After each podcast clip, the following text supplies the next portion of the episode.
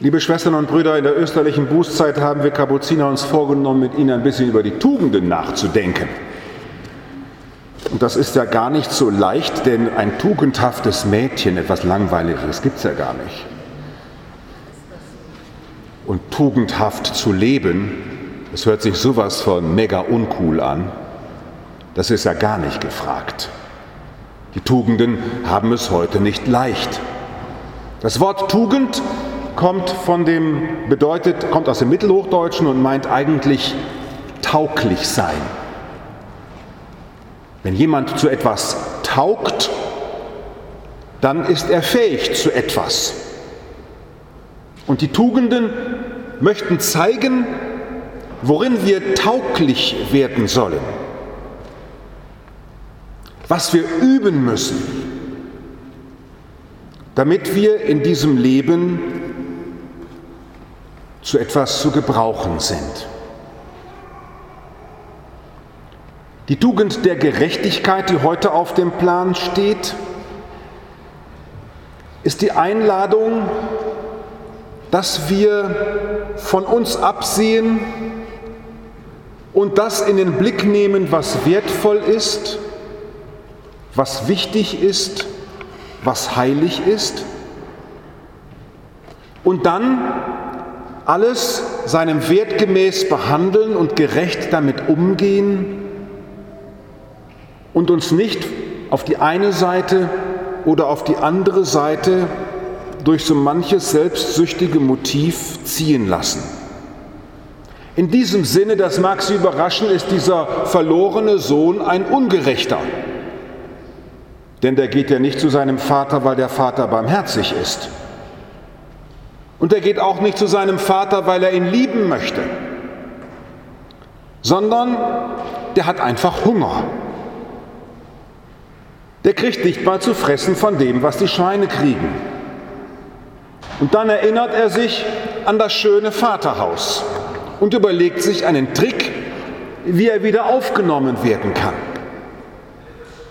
Das ist eigentlich das Aufregende an diesem Gleichnis, dass hier nicht einfach von einer Bekehrung gesprochen wird.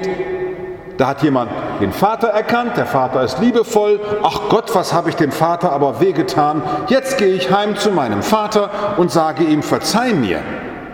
Ja, das wäre ja alles toll. Nein, Jesus setzt dem Ganzen noch eine Krone auf und sagt, da kommt einer nach Hause, das ist ein ganz großer Schlawiner. Das ist ein ganz ungerechter, der nämlich sich und seinen Bauch im Blick sich und seine Angst im Blick. Und er kehrt um zu diesem Vater mit all diesen ungerechten Motiven. Denn er ist eigentlich ein Ungerechter, der sich aufmacht und nicht tut, was die Gerechtigkeit will. Die Gerechtigkeit will den Wert sehen, der im anderen ist. Und aufbrechen, um dem anderen seinem Wert gemäß zu behandeln. Das will dieser verlorene Sohn ganz und gar nicht. Er will nach Hause kommen und will fressen und saufen. Und das macht auch noch der Vater ihm möglich. Sie merken also, wenn Jesus ein Gleichnis erzählt, der bringt die Leute zur Weißglut. Da kommt er nach Hause und da macht der Vater auch noch genau das, was dieser verlorene Sohn will. Der will sich nämlich den Bauch vollschlagen und will endlich wieder richtig zufrieden und zu Hause sein.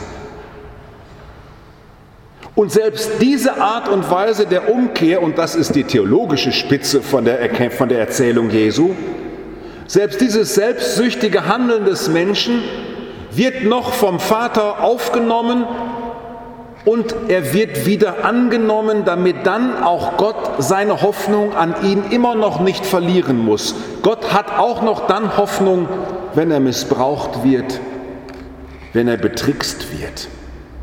Gott bleibt auch dann noch der Gerechte.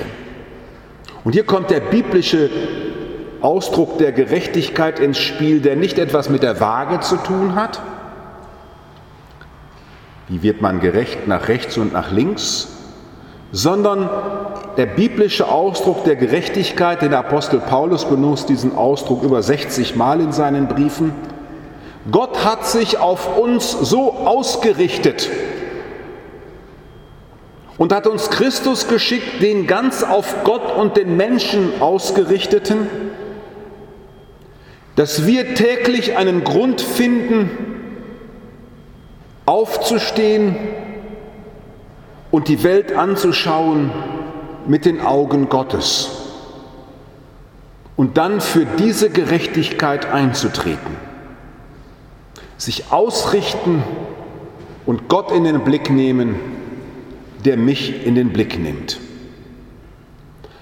Die Tugend der Gerechtigkeit, die vor dieser göttlichen Tugend liegt, die Tugend der Gerechtigkeit lädt dazu ein, ist das, was ich jetzt hier tue, ist das wirklich um das, was in dieser Welt an Wert und Wohl möglich ist, zu verwirklichen. Und da, liebe Schwestern und Brüder, Achtung, da kann man ganz schön schief gewickelt sein. Manche kennen ja meine Familiengeschichte. Mein Vater war ein super Gerechter, also der war gerecht bis zum geht nicht mehr, ist ganz für die Werte eingetreten, ein aufrechter Mann. Und der so gut mit mir umgehen wollte und gerecht sein wollte, dass er von Anfang an festgelegt hat, ich übernehme sein Geschäft und aus Gerechtigkeit und Liebe festgelegt, dass ich nicht zum Gymnasium gehen darf, damit ich dumm bleibe. Das hat er aus Gerechtigkeit getan, weil der Älteste soll studieren und der Zweite soll mein Geschäft übernehmen. Das ist doch gerecht, oder? Ist doch super gerecht. Und hat eine Bauchlandung gemacht, wie Sie ja sehen hier. Das ist für mich ein Beispiel, das in meiner Biografie sich selbstverständlich tief eingegraben hat und mir sehr klar vor Augen stellt, dass Gerechtigkeit, wenn ich für sie kämpfe, vorher einen Nachdenkprozess in Gang setzen muss, sonst liegt man ziemlich schief. Man muss sich fragen, ob wirklich ich das mit ganzem Sinn und selbstlos erkannt habe, was Gott in diese Welt hineingegeben hat und was mich beansprucht, einen Anspruch an mich sendet. Ich muss gehorsam sein und hören, ob das, was ich sehe in dieser Welt, auch wirklich an mich herankommt. Und dann muss ich für die Alltagsfragen meine Fragen stellen. Die sind bitter. Und ich kann Ihnen sagen, ich mag über das Wort Gerechtigkeit wenn ich hier predigen soll, nur mit angezogenen Handbremsen reden, weil wenn ich in meinem Leben darüber nachdenke, ob ich gerecht handle, dann komme ich schon nach zwei Metern, fange ich schon an zu straucheln. Beispiel. Ich lebe mit acht Männern auf 1500 Quadratmetern. Unser Kloster liebt Frauen, hat drei Stockwerke mit einem Gemeindesaal und mit einem Gruppenraum und mit einem Dach ob das wohl gerecht ist angesichts von Studenten, die auf sechs Quadratmeter Notunterkunft leben müssen? Müssten wir nicht eigentlich Schlafsäle einrichten? Ist das gerecht? Fragezeichen.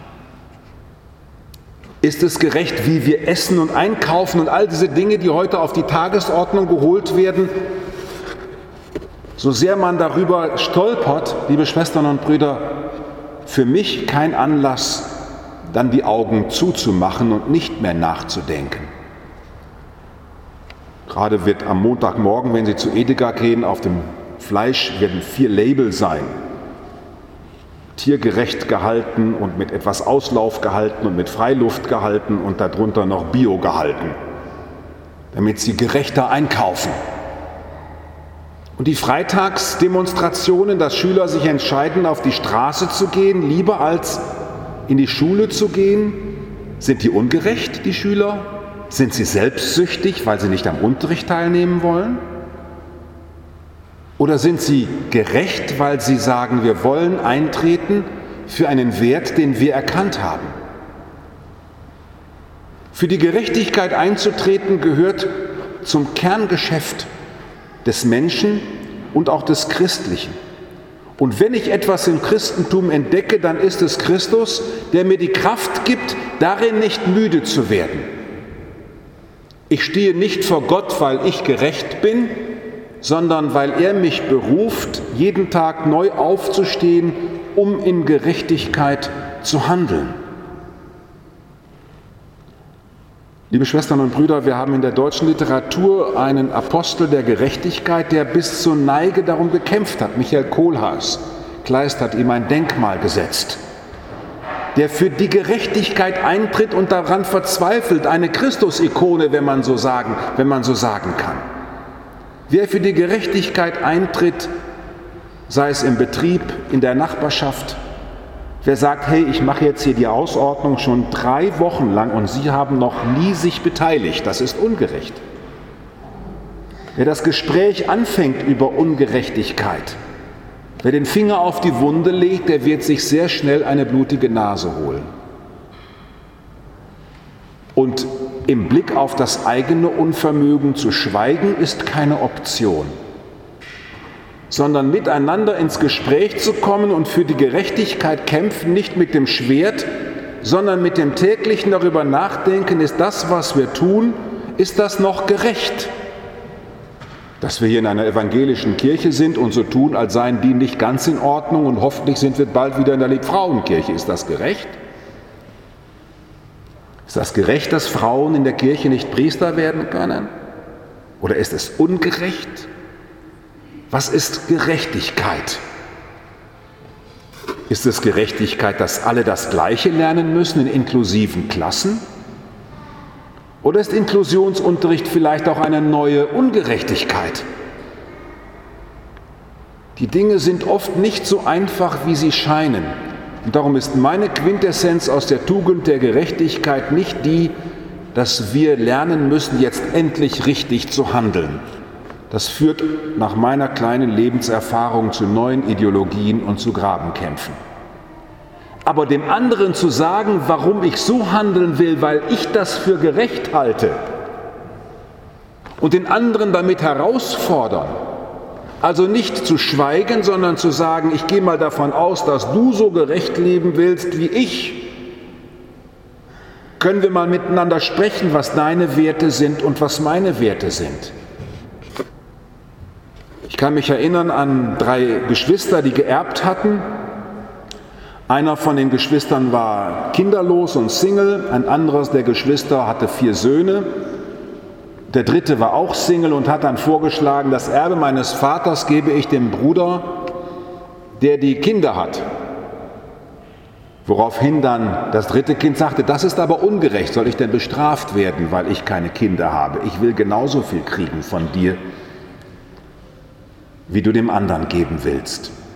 Was ist gerecht? Wo fängt es an mit der Gerechtigkeit? Liebe Schwestern und Brüder, die Tugend der Gerechtigkeit ist deswegen zur Tugend erkoren, weil sie uns täglich neu herausfordert. Ist es gerecht, mit der Plastiktasche einkaufen zu gehen? Ist es ungerecht? Baumwolle zu produzieren ist viel, viel Energie, viel energiebrauchender als Plastik, sagen die einen. Dann die anderen wieder, sie merken schon, die Meinungen sind viele. Darin nicht müde zu werden, nicht faul zu werden, weil wir denken, es gäbe keine Lösung, sondern sich anstecken lassen, dass wir immer neu in den Dialog gehen und uns fragen, ist das jetzt noch gerecht? Ist das ungerecht? Das ist der Kampf, den die Tugend der Gerechtigkeit in uns immer neu wieder anheizen will dass wir nie fertig sind mit dem Fragen und mit dem Dialog, sondern aufstehen und fragen, wenn ich jetzt nach Hause fahre mit dem Auto, hätte ich nicht auch mit öffentlichen kommen können? Ist das gerecht, dass ich jetzt das so mache oder nicht so mache? Tausend Fragen, die wir stellen können, auf die jeder persönlich eine Antwort zu geben hat. Und von außen kann niemand sagen, na du bist aber ganz schön ungerecht. Weiß ich doch gar nicht. Aber ich will mit dir sprechen, weil ich dich verstehen will, wie du dein Gerechtsein wollen in die Tat umsetzen willst. Amen.